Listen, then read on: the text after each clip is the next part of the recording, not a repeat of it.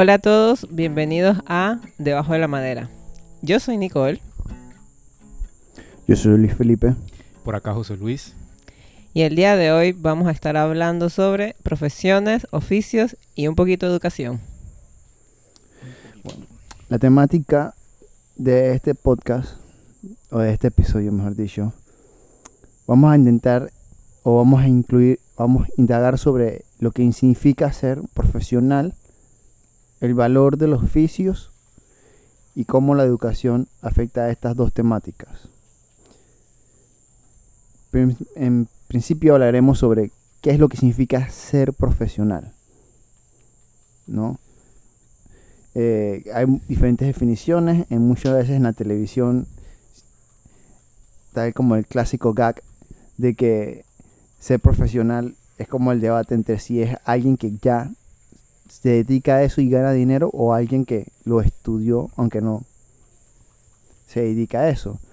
Bueno, aquí tenemos un punto de vista bastante particular que se despega un poco de esas dos esa dicotomía, así que empezamos con ese lado. Bueno, vamos a empezar leyendo la definición que nos da Wikipedia. Dice, un profesional es un miembro de una profesión. Es una persona cuyo propósito de vida se concreta a través de la práctica de una actividad laboral específica. El término además está asociado a los estándares educativos de preparación que permiten a los miembros de una profesión ejecutar los específicos roles que caracterizan la misma. Los profesionales, en su mayoría, están sujetos a estrictos códigos de conducta, rigurosa ética profesional y obligados moralmente con la sociedad. Esta es la definición que nos da Wikipedia. Bueno, con esta definición hay varias cosas un poco extrañas. Ok, lo primero es lo que todo el mundo dice, un profesional es un miembro de una profesión. Pero lo segundo dice que es una persona cuyo propósito de vida es concretar a través de la práctica de una actividad laboral específica. O sea, que para ellos un profesional, su propósito de vida es a lo que se A lo que dedica, Se dedica. eh, ajá. lo cual no creo que la gente piense lo mismo. Porque te encasillaría nada más a. porque ese es tu propósito de vida. O sea, mi propósito de vida no, no tiene que ver tanto con mi profesión, pienso yo. O sea, no necesariamente. Digo, para unas, para algunas personas sí, creo. claro, si eres médico, tu propósito de vida supongo que es ayudar a la gente, curar a la gente, salvar a la gente. Eh, En teoría, ¿no? Creo que está como old fashion esa definición. Eh, sí, lo que pasa es que eso también radica mucho desde el punto de vista de la educación superior, pero vista desde un punto muy antiguo, ¿no?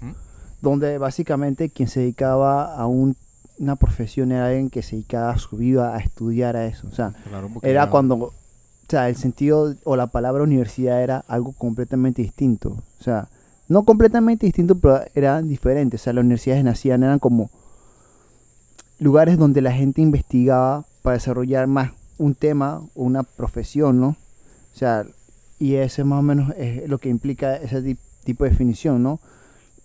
El hecho de que la gente se dedicaba su vida al estudio, al, progreso de, ese, de esa disciplina. Sí, como que el 100% de las personas que estudiaban probablemente ejercían eh, lo, lo que estuvieran estudiando. A diferencia de ahora, que muchas personas creo que agarran y estudian una carrera X, no necesariamente, o creo que hay un porcentaje significativo en comparación a años anteriores en el que realmente no ejercen lo, lo- lo que estudian. Claro. Bueno, realmente a mí me causa mucho conflicto la palabra profesional o como la gente normalmente lo utiliza, ya que a cualquier persona que se haya graduado de la universidad le catalogan como profesional, cuando muchas veces su trabajo no me indica a mí que sea ningún profesional. Tiene un título, pero lo de profesional le queda demasiado de grande. O no, no lo tienen todo. Es que ahí es donde venimos. O aquí hay dicotomía de que un profesional es alguien que se gana la vida o que recibe ingresos haciendo un trabajo o alguien que lo estudió. son como divisiones muy simplistas y, cate- y categorizar de una manera como que no obvia, pero sencilla sin querer indagar más. Y la realidad es que no se trata de si estudiaste o no. Obviamente que hay, no excepciones, hay como sectores, mejor dicho, de, obviamente no te puedes desarrollar profesionalmente si no estudias. Hablamos medicina, hablamos ingeniería, hablamos ese tipo de profesiones donde realmente implica no solamente estudiar porque por estudiar, sino el hecho de que el, est- el estudiar en la universidad medicina y, o ciertas ingenierías implica también el hecho de que cumples con un currículum y inherentemente contienes tu idoneidad que te permite desarrollarlo, ¿no? Pero fuera de esas, no, son, no diría excepciones, pero fuera de esa categoría de profesiones, el resto de profesiones no se trata de si tanto la hayas estudiado o no, o si te ganes la vida haciendo eso, sino más que todo es tu actitud hacia el trabajo, ¿no? Una persona que es profesional a, no sé, cualquier actividad, es una persona que lo hace de cierta manera. Un trabajo profesional, por ejemplo, tú puedes haber estudiado de manera autónoma algún tipo de profesión, ¿no? Obviamente alguna profesión que no implica algún tipo de certificado o, como se diría, idoneidad, y ponte que no te dedicas eso al 100%, pero cada vez que tienes un proyecto, tú le das esa actitud profesional, te dedicas de esa manera, tienes ese tipo de actitud, independientemente de que ese proyecto al final te dé algún tipo de réditos monetarios, ¿no? Yo pienso que eso realmente es un profesional dentro de eso, porque imagínate a alguien que realmente estudió algo, pero realmente no tiene ese tipo de actitud y todos los resultados que da son cosas que están a un nivel mediocre, realmente es alguien profesional. Ajá, te iba a preguntar precisamente eso. Cuando dices. eh, lo, lo que menciona es el, como el compromiso. Ajá, sí. El compromiso con el que realizas la- la- las tareas. La a- actividad. A, la actividad a la, a la- a la que te comprometes. Y ese compromiso se refleja en la calidad del trabajo que haces. Ajá. en, en los niveles de detalles que vas a, digamos, a cubrir, que no lo tiene otra persona que realmente no, no, no se compromete tanto, no, no, no, no se emociona y no le mete como que tanto empeño como una persona, entre comillas, profesional que realmente sí se preocupa por, por que el trabajo quede realmente bien hecho. Ya hay, por lo menos en el área más como artísticas de las cosas, sin tener que ir a- como al arte, arte en sí, pero cosas como diseño y todo lo demás, hay un nivel que se exige para que ese trabajo sea profesional y no amateur. Y el asunto es que ese nivel realmente no te lo dan en la universidad. Tú puedes ir a la universidad a estudiar diseño eh, y al final sacar un producto que, que, es, eh, que es como un producto amateur, que no sea realmente que esta persona realmente fue a la universidad por esto. Claro. De hecho, creo que mm, muy pocas personas recién graduadas de la universidad pueden realmente hacer un...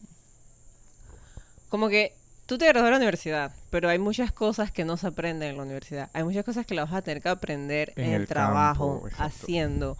Entonces, sí, tienes el título porque tienes una serie de conocimientos que para mí son como base para que tú puedas desarrollarte mejor dentro de tu campo. Pero si no, pero no es que como que ya estás listo para el mundo, me voy a tirar con todo, te vas a estrellar con todo, que no es lo mismo. Pero bueno, también es que, señores, yo he visto cosas que para mí son demasiado básicas, o sea, informes, que pueden ser que por dentro la información sea muy valiosa, pero la manera en que están presentados son muy malas. Entonces, yo me quedo como que y la respuesta es y que es que yo no soy profesional en Word. Pero es que para hacer un informe normal o más o menos decente, no tienes que ser profesional en Word. Tienes que saber lo mínimo, pienso yo.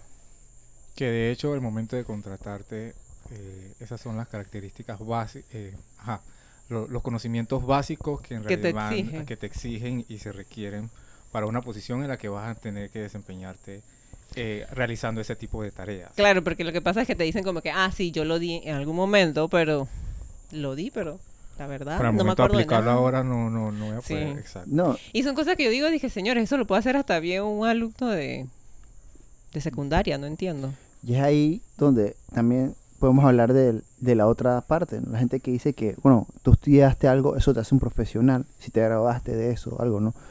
Y eso es lo que tú me estabas comentando y que debería ser de que la titulación te dé ese nivel profesional.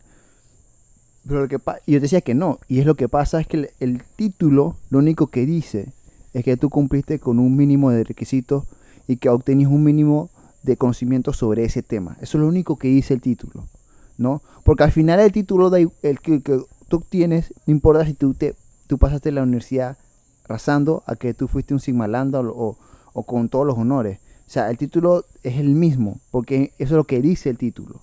Entonces, eh, ya hablamos de otro tipo de educación. Si quieres ya que la educación forme de manera activa gente preparada y lista, o más dicho, profesionales que salgan de ahí, porque ya sería una educación mucho más integral de la persona. No solamente es instruirla en la materia en específico, sea cual sea la disciplina, sino también instruirla en la, ¿cómo se diría? En la actitud adecuada para eso, o sea, cómo conducirse como persona en el ámbito profesional. Pero es que me parece que esa no es, debería ser la, la, la función de la universidad. Por eso, cuando yo mencionaba que... Pero es que es una parte de- esencial de ser profesional, ¿no? Sí, por eso debería estar en la persona. Cuando yo digo debería, es como, sé que no es en la práctica y no es en lo que se da, pero en el escenario ideal, en si estás estudiando cierta carrera, eh, tú nada más vas a recibir el- el- el- la preparación académica y por ti mismo ya debes tener ese, ese interés, ese, esa, esa ganas de ser como inquisitivo en todo y preocuparte por o, o procurar tener todos esos conocimientos que sabes o, y experiencias que no puedes adquirir en la universidad, pero que, se van a- que, te, que te van a ser muy útiles en el momento de, de ejercer, eh, al, al momento de ejercer. Y probablemente no es que lo puedas obtener inmediatamente o, o- o durante el transcurso, pero te vas a asegurar de que este- puedas estar de alguna manera preparado para que el momento en el que salgas, pues ya te, tu, tu formación académica esté completa, ya puedas entonces afrontar de una mejor manera y tu trabajo estoy, estoy seguro que sería de una mejor calidad que la, la, la del promedio de las personas que no se preocuparon nada más por, digamos, completar, completar la carrera en la universidad y ya. Claro, yo creo que ahí el mayor problema también es que tenemos que estar claros que cuando escogemos nuestra carrera de universidad somos súper jóvenes realmente. Y lo que queremos es entrar y acabar eso lo antes Lo posible. Exactamente. Y es la realidad, o sea, realmente muchas veces yo creo que uno no, no es consciente de las repercusiones que uno va a tener después. Porque eh, todos hemos estado en universidades aquí en Panamá y sabemos los compañeros que hemos tenido y la clase de cosas que hacen. Eso a la larga no te trae nada bueno, pero la gente lo hace porque en verdad todavía no somos lo suficientemente maduros como para ver eso. Sin embargo, siento que es nada más, me parece que, que- que es aquí. Cuando digo aquí me refiero aquí en, en- en- en Panamá, puesto que en, en otros países el, el- el porcentaje de personas eh, que se gradúan o, o que realmente se comprometen con la carrera que, que estudia eh, es muchísimo mayor. Creo que in- inclusive nadie va, creo que en las universidades afuera me parece que son muchísimo más caras. Entonces, Claro. No hay, no hay tiempo para que... De "Ay, me hecho- equivoqué, pero esto no me gusta. Bueno, De hecho, una, una amiga mía que ella es colombiana una vez me dijo algo parecido. O sea, me dijo como que, Nicole, lo que pasa es que en Colombia tú no vas a participar por un puesto con tres personas. O sea, tú sabes que vas a participar con miles y si tienes que intentar ser lo mejor de lo mejor para poder obtener un puesto Un de trabajo. puesto. Que aquí no es el caso, porque como somos tan poquitos, realmente no concursas contra tanta gente. realmente Si es pienso- que concursas contra gente, porque Sí. muchas veces es, que no hay, no hay, no hay, no hay gente y entonces pues, seleccionan es a lo, a lo, a lo que estén disponibles, que no todo el tiempo son los, digamos, entre comillas, los Sí, porque mejores. al final es, o sea, lo que cumple tus requisitos dependiendo como empleador, porque tú quieres pagar cierta cantidad y así mismo se va reduciendo la demás cantidad de gente que realmente va a aspirar por ese puesto y entonces al final les di que es esto o nada. Bueno, hay muchas cosas de las que hablaron, mucho que comentar sobre eso. O sea, obviamente que la edad en que se elige la, la carrera universitaria no, no es que no sea la ideal, porque eso ya es algo más personal. O sea, no todo el mundo se desarrolla a la misma velocidad y de la misma manera. Pero la forma en que llegamos, mejor dicho, la etapa toda formativa, desde la primaria a la secundaria y eso, el bachillerato, no te preparan para ese tipo de decisión. ¿No?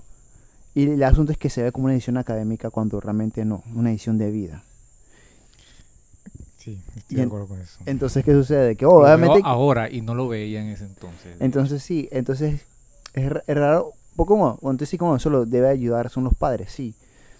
Pero en muchos casos los padres pasaron por el mismo tipo de, situación, de ajá. situación. Y los padres de los padres probablemente no tuvieron ese tipo de no- oportunidad ni siquiera. Y no la solamente eso, sino que al final de todo hay muchos elementos externos que hacen presión por muchos lados. Y entonces a la hora de tomar decisiones, la gente toma decisiones basadas en muchas cosas. Y tal vez lo que menos les importa es, o sea, el cómo, el quién yo soy y cómo, y en qué me voy a dedicar, más como que, en qué es lo que quiero lograr desde el punto de vista tal vez monetario, que es una cosas que más la gente se preocupa. Claro, mira, la gente lo que realmente le preocupa, más o menos va así. ¿Cuánto dinero voy a generar con eso? ¿Qué tanto me va a costar esa carrera? No costar en dinero, sino cuánto me va a costar a mí como esfuerzo esa carrera. Para el tipo de vida que quiero llevar mientras estudio, que esa es la otra. Claro. Porque mucha gente como que, bueno, a mí no me fue tan mal en matemáticas, ok, puedo coger una ingeniería. Otros y que "Ma, me fue demasiado mal, así que me voy a mercadeo de cañón. Porque eso siempre es así, siempre es así. En realidad sí. Entonces, Te lo digo yo que estoy en Y están los otros que que, bueno, la verdad es que yo cogí comercio porque porque me parece que es una buena opción. O sea, yo nunca he visto una persona que me diga, dije, man, yo agarré esto y que me dé una, o sea, a esa edad y me dé una buena contestación, pero siempre es como que, no, a mí no me fue tan mal en matemáticas, así que yo voy por la ingeniería porque todo el mundo tiene en su mente que una ingeniería te va a dar un buen salario. Miren, yo he escuchado cuentos de terror de cómo la gente ha entrado a la universidad, ha escogido una carrera. No para este momento, pero he escuchado cuentos. Que te parece, no sé, inaudito. Es una persona que, no sé. Imagínate que hay gente que elige la carrera básicamente como que el día anterior. Ajá. O que acaban de llegar al país para no quedarse en su casa haciendo nada. Están yendo a la universidad. Me parece súper extraño, pero... pues, no, no, no perdí el tiempo. La, la primera vez que lo escuché, no, no perdí el tiempo tratando de entender, porque creo que nunca lo iba a entender. De hecho, he conocido gente que toma carreras súper locas que en su momento la gente piensa que es buena idea, pero yo no entiendo por qué existen ni siquiera esas carreras o por qué llegaron a existir, porque son esas carreras que son como momentáneas, que salen por un par de años. Una vez conocí a una persona que se graduó, dizque en call center. Técnico en call center. ajá, Yo no entendía eso, yo, pero eso. como por qué. Pero bueno, y a ese tipo de carreras hasta las eliminaron, me parece. Sí, sí, esas carreras... O sea, digo, ahora, ahora hay carreras de community manager que todavía no entiendo por qué. O sea, no es como para hacer una carrera sobre eso. Y lo peor del caso es la gente que realmente se mete en eso, porque al final quedan muy limitados al punto de que eso después queda súper invalidado. Es que, bueno, al final también tenemos que ver lo que se ha convertido en las universidades. Finalmente, tenemos un país donde eh, la Universidad de Panamá existe simplemente para darle como que oportunidad que la gente que no tiene recursos estudie, entre comillas. El resto de la gente que tiene recursos, en su gran mayoría, se va a las universidades privadas donde la gente que tiene recursos no va, no todos digo, pero hay mucha cantidad que va ahí, no realmente a estudiar, sino a hacer vida social y a pagar por un título.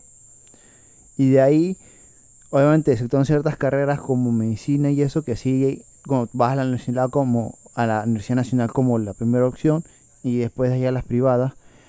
Después queda que las universidades eh, de UTP, que es otra estatal, donde la gente que va ahí sí realmente tiene un interés por las carreras más, como más exigentes. Y de ahí, bueno, pues obviamente las universidades que son las más caras, que simplemente son las universidades donde va la gente de dinero, donde hace también vida social con gente ya de cierto nivel. Y sales con una buena preparación. sales con una preparación o sea, Sales con una buena preparación y con buenos contactos. También, Ajá. que es lo principal. Entonces, No, sí, y eso, pero bueno, pues obviamente también es como que otra experiencia, principalmente esas universidades donde tienen esos programas de que 2 más 2, donde dos años aquí, dos años en Estados Unidos, eso también les da, o, o sea, al final les, le da esa posibilidad de vivir esa experiencia universitaria que tanto se ve en televisión que, bueno, pues, que, que no es la, la realidad panameña, ¿no? Hay una universidad en Panamá que es como si fuera un trabajo, porque literal tu horario de universidad es de 8 a 4 de la tarde, una cosa así. Y de hecho tienes que estar dispuesto a, a poder pagar las excursiones y las excursiones normalmente son disque en otros países, ya sea New York, no sé, Italia, New York es, un, es, un- es una ciudad. bueno, pero está en otro país, pues lo que quiere decir. Entonces, realmente tienes que tener tienes que tener un capital como que no solamente un capital, y también tienes que tener como que el tiempo, porque si vas a estar metido de 8 de la mañana a 4 o 5 de la tarde, o sea, algo como que bien intenso hasta cierto punto. Yo pienso que eso también ha distorsionado un poco lo sobre el asunto de la universidad y, y, y todo lo demás. Por experiencia propia y, y otras cosas, yo me he preguntado realmente el hecho, o sea, el estudiar en, una, carrera universitaria realmente debería ser algo que, se hace como, ¿cómo se diría? Eh, como principal objetivo, o sea, tú durante ese periodo tú tienes que dedicarse a eso como lo principal, ¿no? Obviamente dicen que, ah, no, pues no todo el mundo tiene esa posibilidad, entonces están la- las modalidades nocturnas y, o las virtuales y todo lo demás.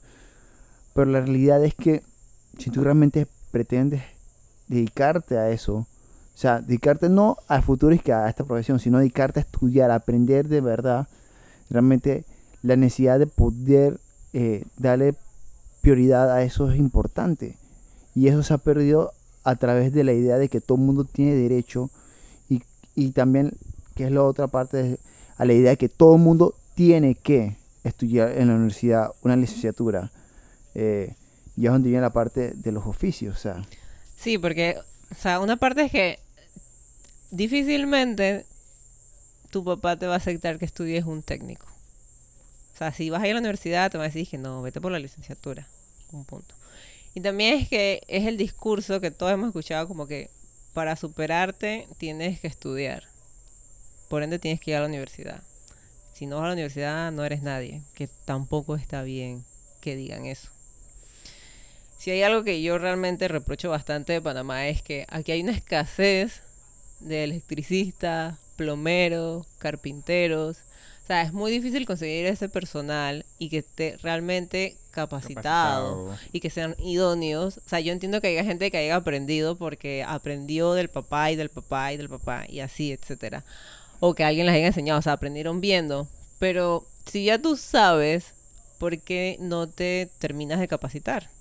Y así ya está certificado por... Y realmente le metes el, el- el empeño que, o, el compromiso necesario al momento de- de- del ejercicio de, tu oficio. Y eso se ve, y lo que acabas de decir casualmente hace un par de días, bueno, el que se quejaba era eh, eh, una persona extranjera, era un canadiense, pero en un trabajo de electricidad en estas, las, con los, los brackets de, de luz y las conexiones donde están, van los cables del, del edificio. En un trabajo bien hecho va a estar eso de una manera ordenada, los cables de una manera ordenada y bien cubierto y todo lo demás.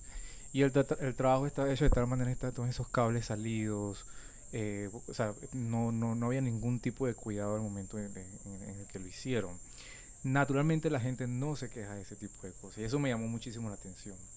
Eh, o no le presta atención a, ese tipo de detalles. Y- y era una queja simple, pero me daba cuenta de cómo ven las cosas la- las demás personas, en, de- en este caso de, otro país. Entonces tienes completa razón cuando dices que probablemente, es, eh, probablemente eso sucede aquí en Panamá. No solamente que haya escasez de- en, personal capacitado para este tipo de oficios, sino en el que sean realmente profesionales en lo que están haciendo y te hagan un buen trabajo de calidad. Y estamos hablando de algo tan simple cuando digo simple no es porque sea algo sencillo, sino algo tan simple en, en realizar un trabajo de un- una, una calidad aceptable que mucha gente entonces ni siquiera cumple esos requisitos mínimos. Sí, siempre está como el ejemplo de, no sé, el mecánico o el técnico que va a reparar algo y el aparato o, el- o la pieza donde está tiene seis tornillos. Y luego cuando se termina de reparar, él le puso cuatro. Cuatro. O sea, ¿qué pasó con los otros dos? O sea, siempre... Por algo necesita los seis tornillos porque vas a ponerle cuatro. Exactamente. Ajá. Y, y- y ese tipo de cosas se ven, pues. Pero eso es algo que, o sea, hasta cierto punto, esos oficios están discriminados, pero es algo cultural. No, sí, completamente. O sea, porque si una persona le dice, un joven, mamá, quiero ser mecánico, la mamá que le va a decir, ah, te, te metes en la OTP y eres electromecánico, ingeniero. Pero porque él quiere ser mecánico, él no quiere ser ingeniero. O sea, al final no nos sirve llenarnos de ingenieros si no vamos a tener personas que hagan el trabajo, porque el ingeniero no hace el trabajo. Entonces, no entiendo la discriminación a eso. De hecho, muchas veces los técnicos ganan más que el ingeniero, aunque no lo crean. Es el, el poco entendimiento de las diferentes funciones. O sea, por ejemplo, tener... Y ahí es donde viene. Tampoco hay como que... Puede que haya lugares como la INADE y esas cosas donde están los certificados y todo lo demás. Pero si tú tienes programas realmente accesibles a la gente, como estamos hablando de no solamente el bachiller, sino técnicos medios o técnicos superiores en los diferentes niveles de educación superior, obviamente tú vas a llegar a tener un nivel aceptable de ese tipo de oficios. Porque cuando hablamos es que uno, pues, eh, quieres un soldador, un- una persona que haga un buen trabajo de soldadura, pero cuando tú ves también hay otras especialidades dentro de eso y hay todo un mundo en diferentes tipos de cosas. O sea, eh, la carpintería es un, un asunto que, que no solamente una persona que te va a instalar una puerta y ya, y que te haga un buen trabajo instalando esa puerta, pero también la confección de muebles y todo el trabajo de la ebanistería y toda una serie de trabajos que tienen que ver con ese nivel técnico y ese tipo de oficios que si realmente se capacitan, si, si tiene un sistema de educación donde se capacitan de realmente para dar un buen servicio, obviamente eso no solamente repercutiría en esas personas, sino en general el nivel de vida que existe en el país. Porque aquí todo el tiempo hablamos de que hay trabajos que están mal hechos y estamos hablando no solamente a nivel dizque, como de, de una calle que está mal hecha, sino los edificios. Una gente una, o una casa que tú compras. ¿Cuántos eh, eh, reclamos hay que se ven en la televisión de que la casa está mal hecha, de que el edificio está mal hecho, de que Miles en todo momento. el tiempo. Compras el apartamento y ya a, la- a las semanas tienes que estar llamando a la constructora y, y- a- para poner quejas. Y encima de eso, entonces no quieren hacerse responsables por cosas eh, no tanto tan obvias, sino o sea, muy visibles, de, de- de la que la constructora en este caso debería tener la responsabilidad completa. O sea, tú estás comprando un apartamento y ¿cómo es posible que estés comprando en este caso un apartamento nuevo y te venga con una serie de defectos que no deberían ser? Lo mínimo que te vas a esperar entonces es que se haga responsable. Pues entonces ni eso, encima de eso es ponerte a luchar con, con- con esa gente para que te reconozcan eh, eh, el, el- el Mire, daño que realmente hay. Algo tan sencillo y que parece ilógico. O sea, yo creo que no existe mujer en Panamá que no, sea, que no se haga blogger. Y en Panamá no existen escuelas de belleza. ¿No se han puesto a pensar eso? Mm, creo que había una antes, por el Dorado. Había una. Eso es lo que tú dices ajá. que, que, que- y crees Y que creo había. que había, ajá, O sea- pero en efecto ya, entonces probablemente no, no exista. No, no existe. O sea, creo que el único lugar donde te puedes capacitar es en el INADE. Pero entonces no entiendo por qué si en cada esquina hay un salón de belleza. De hecho, ese mercado ahora mismo está ocupado por los extranjeros. Porque ellos han llegado y han puesto sus salones de belleza y ellos han venido con las últimas técnicas. Cosas que no tenían las de Panamá. Y los de aquí han tenido que salir, Han a tenido que capacitarse para después entonces, para estar al nivel entonces ya de lo que de la competencia, ni siquiera para estar encima por encima de No, para al estar nivel. mismo nivel. Entonces son cosas que uno se queda que no trae sentido porque es algo que de hecho la sociedad te lo está pidiendo porque las mujeres invierten mucho dinero en eso mensualmente, otra- semanalmente. Bueno, otra cosa es que, bueno, algunas, bueno, otro modelo que se da, mejor dicho, es que en otros países tal vez no existe, eh, ¿cómo se dice? Academias. Hay exámenes de certificación, pero no hay academias. Y tú dices, bueno, ¿cómo la gente lo hace? Algo que aquí en Panamá no sea porque tampoco es la cultura, donde la gente que se mete a electricista tiene que tener el certificado, ¿no? Pero la- generalmente la gente se mete es porque empieza un trabajo y en trabajo hay la profesión de asistente que generalmente se lo dan a personas que no tienen ningún tipo de conocimiento y van aprendiendo y luego puede pasar a siguientes niveles donde tienen que ir a hacer el examen. Pero aquí en Panamá las empresas no están dispuestas a pagar por capacitación, aún ese tipo de capacitación donde es básicamente aprendiendo, haciendo con una persona que ya esté certificada, que es lo que sea, no todos los otros países, pero en otros países se hace modelo de que la gente, o sea, se contrata personal que no tiene ningún tipo de formación y se les forma y, por, y posteriormente van, toman el examen que el Estado les, les exige para sacar la certificación y la idoneidad y así lo hacen. Y eso se debe a que aquí piensan que eso es un gasto. Y como lo ven como un gasto, no están dispuestos a El problema que hay en en- Panamá es básicamente de que no tienes una seguridad de que ese empleado te vaya a durar, vamos a decir, cinco años. Porque lo que pasa es que en Panamá, a diferencia del resto de los países de Latinoamérica, en Panamá hay mucha rotación en los trabajos. Porque la gente renuncia, la gente deja de ir por y miles por de razones. ajá, y razones Mientras que en otros países la gente cuida muchísimo más, su trabajo. Porque quedarte sin trabajo es un problema y es difícil conseguir. Pero aquí la gente no lo hace. Porque en realidad es un poco más, la tienen más fácil, digamos, de alguna forma. Ajá. Y sí. se ve más que todo como que más en, en los puestos más como generales, pues. Entre más específicos o superiores son los puestos, se tienden a cuidarlos más. Bueno, pero hay un poco de gente que tampoco le interesa y hacen lo que les da la Sí, gana. por ejemplo, un call center. Hay gente que se la pasa que 10, 20 años trabajando en call center y pero de un- saltando de un call center a otro. Y aquí hay más de, en Panamá creo que hay más de 5 call centers. Entonces te manejas de esa manera y cuando tú vas a ver las razones por las cuales saltan de uno a otro es por esos mismos, razones tontas de que dejan de ir o, no, no cumplen con, o tienen una- un desempeño bastante bastante bajo, o sea que no hay un compromiso real y ahí se la pasan porque ya saben que tienen la, facili- la facilidad de que bueno, si no, ya no voy a estar aquí, puedo estar el otro y el otro, entonces entre uno y otro ya pasa tanto tiempo, ya puedo volver al, al inicial al que no podía volver probablemente, entonces ya tienen de una manera un- un- un mercado de trabajo bastante, entre comillas, seguro y suceden ese tipo de cosas, entonces la falta de compromiso en, en la manera en que eh, ejerces tu, tu, oficio o en el que te desempeñas en el trabajo que estés haciendo. Yo pienso que al final todo eso también repercute, como decís, eh, en el hecho de que la gente no... Bueno, hay muchas cosas, elementos en esto, pero el hecho de que la gente no sienta que realmente se tiene que dedicar a algo que le guste, por el hecho de que no tanto es que, ah, porque me gusta esto y todo el mundo va a ser eh, cantantes o todo el mundo va a ser pintores, nada, eso no es la realidad, en verdad. Pero a lo que yo me refiero es que cuando tú en otros países donde hay un mercado más exigente, tú te fijas mucho más en estudiar algo que realmente te apasione o que te guste por lo menos, porque vas a tener que dedicarle mucho para ser un profesional competitivo. Entonces aquí en Panamá eso no se da.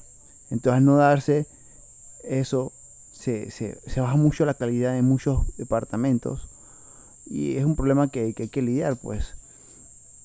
Entonces eso es algo que, que- que hay que cambiar. O sea, realmente el estudiar algo buscando el no simple, o sea, no todo el mundo va a ser, como dice, el máximo exponente en su campo, pero buscar lo mejor, dar lo mejor que uno puede dar. Es más allá de simplemente conseguir un trabajo para, bueno, para, porque hay que conseguir un trabajo y hay que vivir de algo, ¿no? Para sobrevivir. Para sobrevivir. O sea, obviamente la gente dice que, bueno, pues que es una parte importante. No, yo no digo que no sea importante, pero es una parte importante de tu vida, no solamente en el sentido del dinero, sino en el sentido del tiempo. Te va a pasar mucho tiempo de tu vida trabajando y haciendo algo que simplemente lo haces por hacer, me parece como que es muy mucha desidia. Lo siento así. Es que al final pasa lo que hemos hablado en otros capítulos, es que no son felices, llegan al trabajo esperando que sean las 5, viviendo de los fines de semana.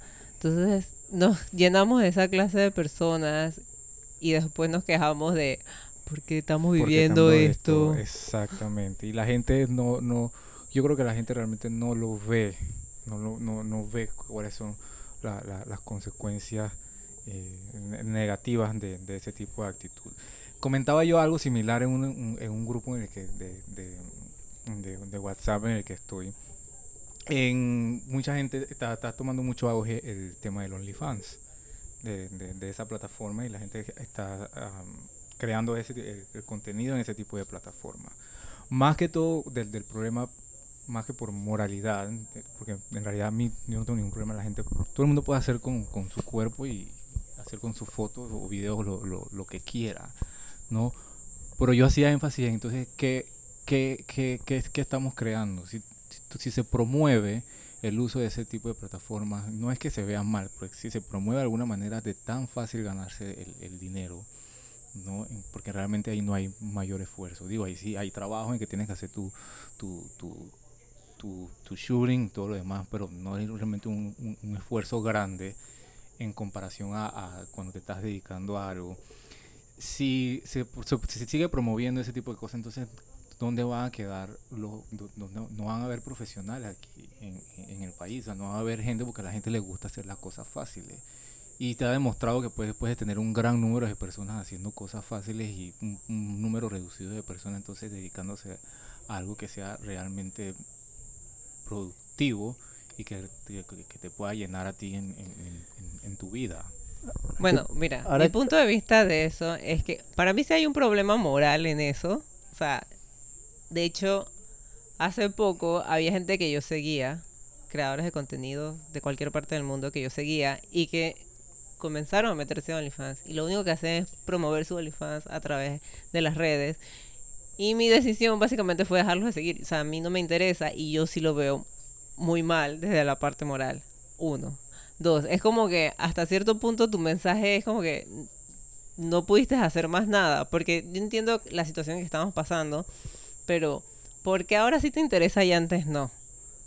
¿Me explico?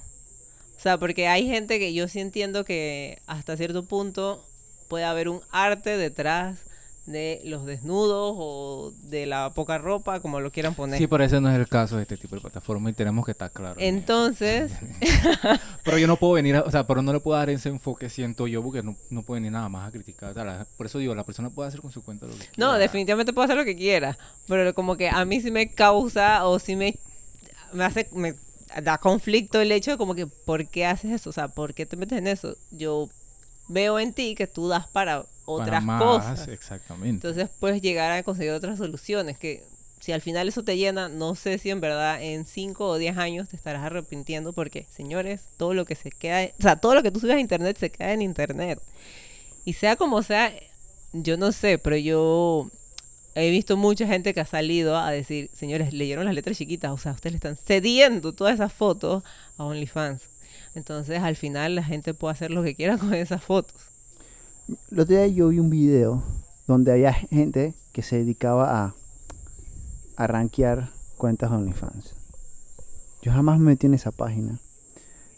Pero en, en- en ese video me ha, yo no sé cómo funcionaba realmente eso. Me di cuenta más o menos cómo funciona de que hay contenido que tú pagas por como entrar al perfil directo y ahí el contenido es libre.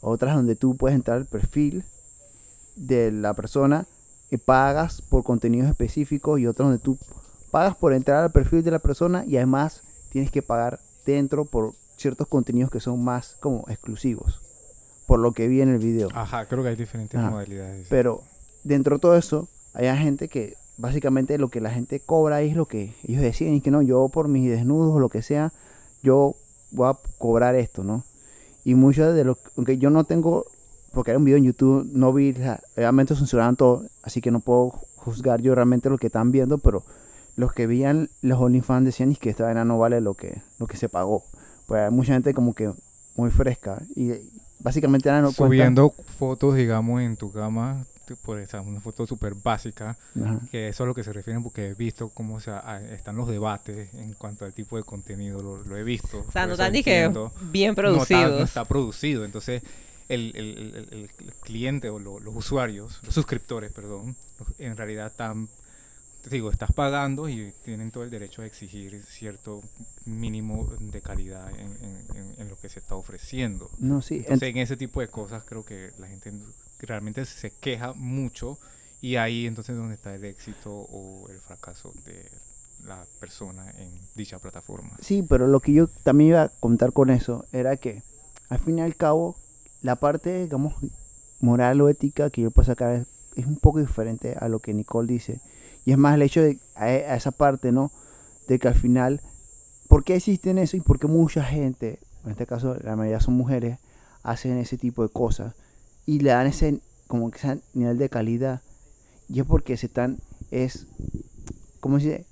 Eh, alimentando de una serie de, de- de- problemas que existen ya en, en- en- en- principalmente en, la población masculina. O sea, se están aprovechando de que hay una serie de hombres, no solamente ah, porque son hombres desesperados, sino no, no solamente hombres desesperados que no consiguen mujeres, sino toda una serie de hombres que están ahí por diferentes tipos de razones y diferentes tipos de problemas y que se alimentan de eso. Porque realmente, en su gran mayoría, la gente que les paga y se pone uno OnlyFans constantemente, no, son, no es un hombre que tienes que, ah, yo vi- tengo mi novia y no sé qué, y no, puede que en algún momento van pague por un mes, una cosa así, pues se sale. Por la gente que realmente invierte dinero en eso, es gente que tiene realmente algún tipo de, de problema a nivel social, pues. No, no creo, no sé, yo, yo tal vez no debería estar dando información de la, de la que no estoy seguro. Por ya he comentado esto anteriormente, de hecho creo que inicialmente, o sea, lo que entendí, eh, la plataforma era mayormente utilizada por hombres, Ajá. por hombres gays. Y luego de tanto auge, o cuando tuvo mayor auge, eran por hombres gays, y luego de eso entonces las mujeres también fueron metiéndose y tuvieron entonces gran espacio naturalmente por, por porque digo, son desnudos y obviamente una mujer desnuda vende muchísimo. Sí, no, pero es que hay que entender, porque, ok, hablamos que en el internet hay fotos de mujeres desnudas gratis, videos y todo lo demás. ¿Por qué alguien pagaría por eso? Y ellos no están pagando es tanto por el desnudo, ellos están pagando es- Es por la- el acceso a la persona. Persona. y, y lo que ellos sienten como que yo poseo Ajá. algo de esa persona. En verdad no posees nada. no posees nada. Entonces de eso se alimentan, se alimentan de, de una sociedad que creó un poco de personas que están necesitadas de ciertas cosas que la- y por diferentes razones y se alimentan de eso. O sea, es como poner otra palabra así. Hay gente que es, ponerlo así, realmente hay gente que tiene algún tipo o grado de enfermedad y se alimentan de eso. No, yo lo veo como un simple morbo, creo. Sí, pero cuánto, sí, mí- pero cuánto tú pagarías por eso, o sea, puede que tú lo pagues por un mes o, o Pero es que una cosa es lo que pago pague- yo, lo que esté dispuesta a pagar otra persona y lo que esté dispuesta a pagar otra persona porque realmente piensa que este contenido lo vale. Yo, yo no puedo no puedo valorarlo. Porque si o sea, una persona quiere gastar X cantidad de dinero es lo que piensa que debe. estamos hablando de cuentas gastar. de gente que hace millones. Entonces, o sea, Digo, es por un número alto de personas. Inicialmente creo que por eso no, no tenía una opinión en, cuanto a, a- a la parte moral, porque mucha gente de repente, eh, o probablemente lo ven que, bueno, es su cuerpo y, y están vendiendo algo que realmente, o u ofreciendo algo que, que realmente le funciona. Y el tema principal o lo más preocupante es el- el- lo que mencioné a un inicio, es entonces si se promueve el- eso como, como, como un oficio, poco a poco, mm, yo sí creo que naturalmente te vas creando esa, esa, esa- una sociedad en la que la gente se dedica a, hacer cosas fáciles y no tienes profesionales reales o gente que se dedique a algo que, que realmente valga la pena. Pienso que, mira, de hecho ahora que dices eso, el tiempo de cuarentena, de pandemia, eh, yo veía muchas cosas en YouTube, no realmente porque lo estaba buscando para mí, sino porque realmente YouTube me lo recomendaba y yo iba de tonta y le daba clip. Obviamente que por el momento en que estábamos pasando, eh, YouTube te recomendaba muchas cosas de eh, cómo eh, ganar, vamos a decir, 200 dólares a la semana, cómo ganar 500 dólares a la semana. Y más allá de, yo quiero, o sea, más allá de yo, de yo querer hacer el método, era yo saber qué, era. ¿Cómo van a ofrecer? Ajá, ¿Cómo, va- cómo ¿qué- a venir qué esta vez? es? Exactamente. Y muchas veces eran cosas como tan extrañas que un principio yo decía como que, eres que te metes a esta página, aquí copias este link y lo que tú tienes que hacer es que la gente se meta a ese link para que compre. Y, y- y puras recomendaciones así. Entre más gente compra a través de ese link, más ganas tú porque realmente lo que te dan es una comisión. Pero literalmente te decían, dije, tú vete por las cosas que tienen más estrellas porque o las que mejor se ven, pero no es como una recomendación que tú estés dando porque a ti te guste, porque tú lo hayas usado. Entonces a mí me parecía una manera muy falsa de ganar dinero. O sea, si de verdad tú quieres ganar dinero de una manera como que tan poco ética, a mí no me hace mucho sentido. Es como que si yo quiero ganar dinero es por algo que yo te estoy aportando a ti, no por una recomendación que ni siquiera es Claro, real. Porque yo no usé ni siquiera el producto de paso. Lo estoy recomendando porque quiero ganar dinero y ya. Pero ese es el, el- el- yo creo que ya Y obviamente que mucha gente se mete en eso y si tienes que pagar por la inscripción, ahí pierdes un montón de plata porque eso está hecho para gente que realmente tenga muchos seguidores o mucha influencia que haga que mucha gente compre lo que tú quieres.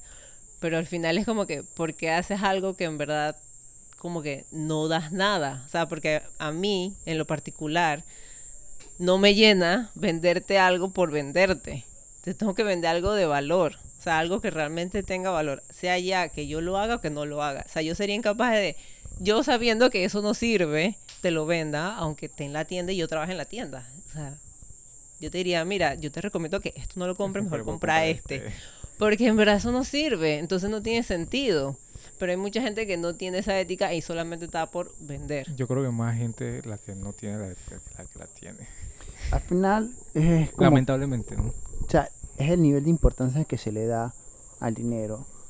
Obviamente, sí, se necesita para vivir y todo lo demás, que no compra la felicidad, pero ayuda. Se puede hablar mucho del dinero y el dinero, señores, que es necesario para la vida de momento como se vive el capitalismo y todo lo demás, pero no puede ser, o sea, el dueño de tu vida. No puede ser que tú estés dispuesto a hacer prácticamente cualquier cosa por conseguir dinero. Y es al final eso, o sea, cómo tú quieres vivir tu vida. El dinero tienes que estar ahí, ¿no? Pero cómo tú vas a vivir, cada persona pone sus límites de diferentes maneras. Y al final es donde entra eso de los OnlyFans y diferentes tipos de cosas. Porque si nada más buscamos el cómo ganar dinero de manera fácil, entonces, eh, ¿cómo vas a vivir tu vida? O sea, al final, bueno, ya es algo más como en filosofía, pero el hedonismo no es algo bueno. O sea, ¿sabes a qué me refiero con el hedonismo? No, de hecho lo estoy apuntando aquí porque iba a, a buscar que... O sea, el hedonismo es básicamente es la vida por vivir a los, por los placeres. O sea, ¿no? sea- Vivir por los placeres. Ajá. ¿En qué sentido? De, de- Ok, sí, sin un propósito más concreto. O sea que, ponte, tú quieres el último teléfono que salió. Entonces trabajas para ese teléfono. Pero al final no te da ninguna satisfacción el momento en que lo tienes. Porque nada más era algo por querer. Mm, ok. Que eso suele Qué pasar. triste. La O sea- gente no se da cuenta, o sea, ¿en qué, pu- en qué momento? Es que no sé, lo, lo, lo- la- yo entiendo que hasta en, en cierto punto, o sea, todo, todo el mundo madura, ¿no? En, en diferentes escalas. Pero ¿cómo es posible que, te- o sea, yo, yo te puedo decir que la mayoría de las personas probablemente que yo conozco piensen de, de- esa manera? ¿cómo es posible? ¿Cómo quedamos, cómo quedamos ahí? ¿Cómo quedamos en ese punto en el que todo el mundo tiene ese tipo de pensamiento? Porque viven de las apariencias peor aún, ¿cómo luchar contra eso. contra eso? Y cuando yo digo cómo luchar, es, no es para que todo el mundo cambie, sino que cuando tú tienes una postura diferente, realmente es bastante difícil porque es un, poco absorbente y hasta un un poquito cansón, que algunas veces entonces creo yo y creo que en algún momento me pasó, te, te- te toca como ceder o, o ignorar porque es la mayoría y es la- el, el tipo de gente que, que- te, que te rodea la mayoría, eh, la mayoría de tu tiempo, en mi caso la mayoría del tiempo. Este, fue antes que, que, me- que tú mencionaste algo y yo dije que, que la publicidad es el, diablo, el demonio. Ajá, que, ajá, porque nunca te dedicarí- dedicarías a la publicidad porque es del diablo. Ajá. Es el asunto ese. Al fin y al cabo, si tú quieres erradicar pa- gran parte de eso. Es buscar que la sociedad en sí, en general, masifi- masi- masi- masivamente, Masivamente. genere conciencia. Cada individuo, un alto nivel de conciencia. Entonces, la publicidad lo que hace es buscar los mecanismos de la persona para influir en ti simplemente por eso. Entonces, ahí es donde viene toda esa parte. O sea, la parte de que te promueven o te dicen, no, que me compra esto porque es lo más, lo, lo, lo, lo, lo que está cool o cosas de ese sentido, es lo que busca eso. O sea, no es realmente compra esto porque es el mejor producto. No es compra esto porque es, es la mejor opción. Porque te conviene. Porque te Cómpralo conviene. porque necesito que lo compres. Ajá. Y ya. Y me beneficia que lo compres. Mira, te voy a dar un caso. Una vez tuve una compañera de trabajo que literalmente su, su familia eran tres personas. Ella, su esposo y su hija. Ella tenía un sedán y ella quería cambiar de carro. Y ella quería una camioneta. Lo más triste es que ella se mueve como 500 metros. Su casa estaba a 500 metros de su trabajo trabajo, y tiene 20 años trabajando en el mismo lugar. Decía, como para qué usted quiere una camioneta para moverse 500 metros, eso no tiene sentido. Y para colmo, no me puede decir que, bueno, porque tengo una familia grande. No, ustedes son tres. Pero ella insistía que ella necesitaba cambiar de carro. Sí era cierto, necesitaba cambiar de carro porque ya su carro estaba, vamos a decir que bastante viejo. Pero no necesitaba una camioneta. Ella necesitaba otro carro. ¿Para qué tú te vas a meter en un gasto de mantenimiento más alto, llantas más caras, más consumo de gasolina, Innecesario. innecesariamente? Solamente para aparentar que tú tienes, porque después me enteré que es que otra compañera se había comprado una camioneta y ella siempre estaba en rivalidad. Y yo, ¿en serio por eso? ¿En serio? Probablemente. Ajá. Entonces Ay, nada más no. por eso necesitaba tener una porque se iba a sentir menos si ya no tenía otra camioneta. Digo. Exactamente. Creo que es un, un- no sé. Digo, a mí siempre me han gustado los carros grandes. eh, y puede que tú tengas un deseo de tener un, un auto como con ciertas características. Pero tú tienes que ser, tienes que ir acorde con cuál es tu realidad. Entonces, y tú evalúas ese tipo de cosas al momento. Yo tuve, en el momento en que, por ejemplo, y yo siempre recuerdo esto, en el momento que yo tuve la opción de comprarme mi, primer carro de agencia, yo tenía la opción de comprarme el, el- el carro más grande, que era el carro que que un carro más grande que siempre, siempre había querido, porque siempre me han gustado los carros grandes. Pero tú haces la evaluación en que realmente no es conveniente porque no iba a poder afrontar el gasto que acarreaba, ni siquiera el cuestión del precio porque la letra era la misma. Pero el gasto que acarrea un carro más grande es Claro. muchísimo mayor y yo no iba a estar apretado por la vida nada más por, tener, por cumplir ese deseo, a pesar de que siempre me han gustado los carros grandes. Entonces, a eso fue un momento que yo dije, creo que tomé una buena decisión a, eh, considerando cuál era mi, eh, buena decisión considerando cuál era el deseo que siempre había tenido, pero teniendo en cuenta cuál era mi, mi- realidad y la manera en la que quería vivir. Que cualquier otra persona, cada vez que cuento eso, muchas personas, pocas son las personas que me dicen que, ah, ok, que, que hice como, entre comillas, lo correcto. La mayoría preguntan es, ¿y por qué no te compraste el un auto más grande? No, y bueno, ya lo dejo ahí porque igualmente veo que no, no, no entendieron el- no entienden, no El logran mensaje. entender ajá, de realmente lo que se hizo. Entonces, obviamente no voy a, a gastar tiempo. Pero entonces, muchas personas no realmente no ven eso, no lo, no lo ven de esa manera.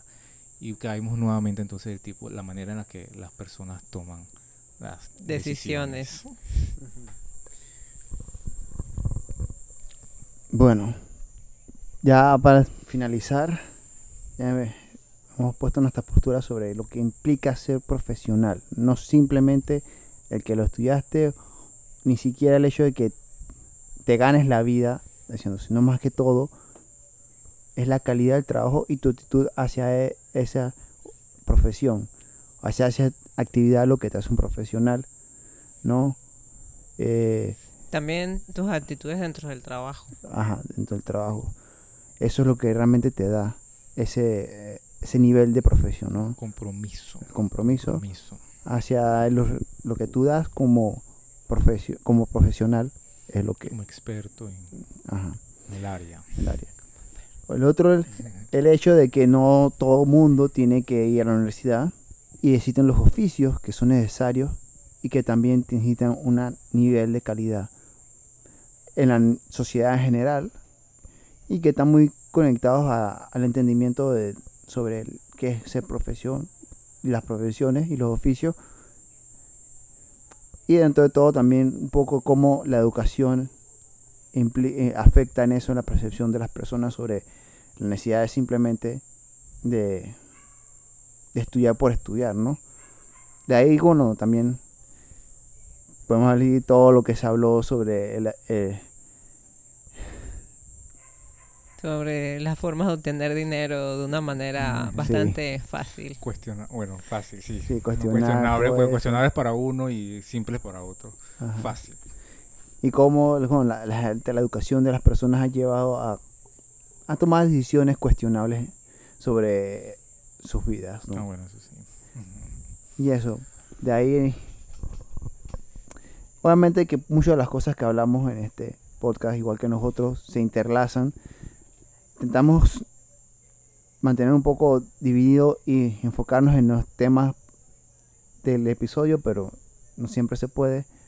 Así que, Es que naturalmente, obviamente, te- se, se, se conectan un- unos con otros. Yo creo que eso es lo, lo, lo mejor ujú, que, que pueda haber de cada episodio para que se porque así hay como un mejor entendimiento de qué tan importantes son esas cosas cada, cada- la importancia de cada episodio y cómo siempre están constantes en, en- en todo lo que hacemos día con día ¿no? bueno, pero bueno, eso fue lo que tratamos hoy. Y ya los veremos en el último y próximo Episodio. episodio de este podcast. O sea, de esta temporada. Esto fue Debajo de la Madera. Muchas gracias. Bye. Chao.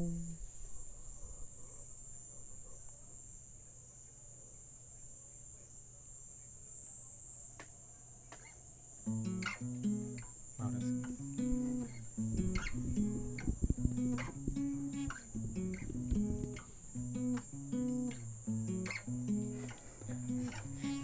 sí.